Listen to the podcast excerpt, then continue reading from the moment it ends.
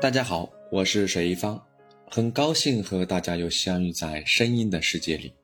这次给大家带来的是一首享誉天下的大作，它就是诗仙李白的《蜀道难》。诗仙再一次放飞想象，描绘了秦蜀道路上奇丽惊险的山川，向世人展示了蜀道之难。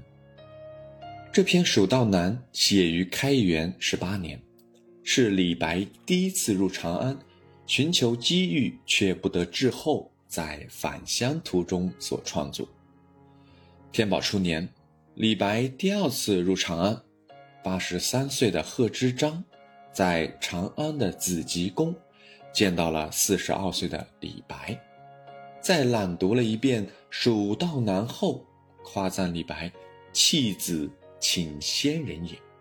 随后，贺知章解金龟换酒，并与李白饮酒作乐，不醉不归，甚为快活。事后，因为贺知章对李白称赞不已，李白的声誉也随之显赫。就这样，贺知章将李白推荐给了唐玄宗。噫吁兮！危乎高哉！蜀道之难，难于上青天。蚕丛及鱼凫，开国何茫然！傲来四万八千岁，不与秦塞通人烟。西当太白有鸟道，可以横绝峨眉巅。地崩山摧壮士死，然后天梯石栈相钩连。上有六龙回日之高标，下有冲波丽折之回川。黄鹤之飞尚不得过，猿猱欲度愁攀援。青泥何盘盘，百步九折阴岩峦。门生立锦仰斜溪，以手扶阴坐长叹。问君西游何时还？畏途谗言不可攀。但见悲鸟号古木，雄飞雌从绕林间。又闻子规啼夜月，愁空山。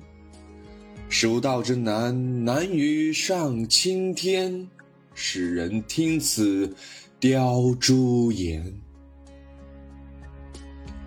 连峰去天不应翅，枯松倒挂倚绝壁。飞湍瀑流争喧哗，拼崖转石望鹤雷。其险也如此。嗟傲远道之人，胡为乎来哉？剑阁峥嵘而崔巍，一夫当关，万夫莫开。所守祸匪亲，化为狼与豺。朝避猛虎，夕避长蛇，磨牙吮血，杀人如麻。锦城虽云乐。不如早还家，蜀道之难，难于上青天。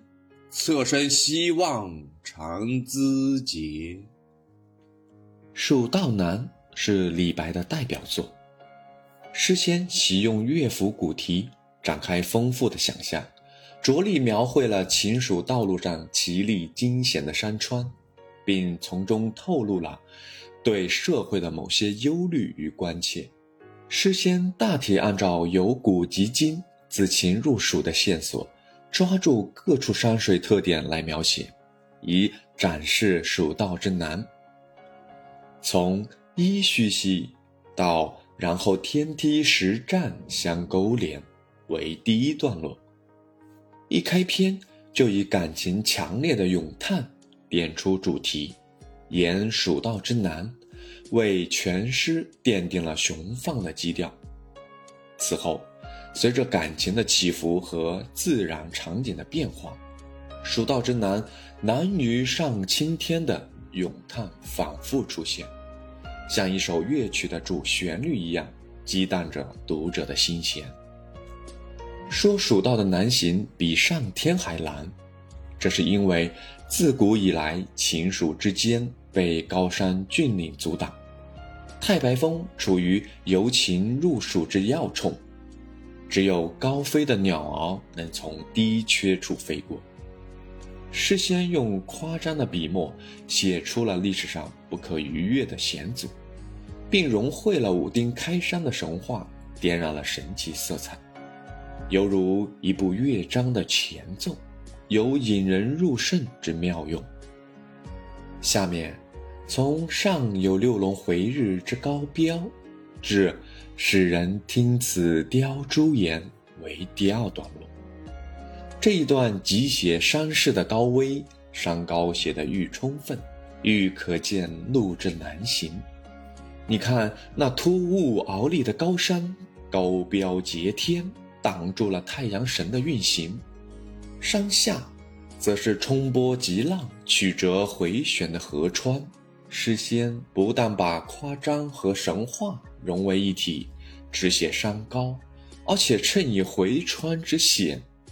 见水险，更见山势的高危，又借黄鹤与元劳来反衬，山高的连千里翱翔的黄鹤也不得飞渡，轻疾敏捷的猿猴也愁于攀援，不言而喻，人行走就难上加难了。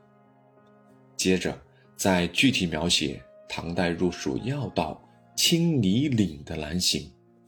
诗仙在着重来表现人行其上的艰难情状和畏惧心理，捕捉了在岭上曲折彷徨、守门星辰、呼吸紧张、抚胸长叹等细节动作，寥寥数语便把行人艰难的步伐、惶悚的神情，绘声绘色地刻画出来，控危之状如在眼前。至此，蜀道的难行似乎写到了极处，但此时诗仙笔锋一转，借问君引出旅愁，以幽切低昂的旋律，把读者带进一个古木荒凉、鸟声悲凄的境界。杜鹃鸟空谷传响，充满哀愁。使人闻声失色，更觉蜀道之难。然而，逶迤千里的蜀道，还有更为奇险的风光。自“年风去天不应齿”至全篇结束，为最后一个段落，主要从山川之险来揭示蜀道之难，着力渲染惊险的气氛。诗仙。先托出山势的高险，然后由静而动，写出水石激荡、山谷轰鸣的惊险场景。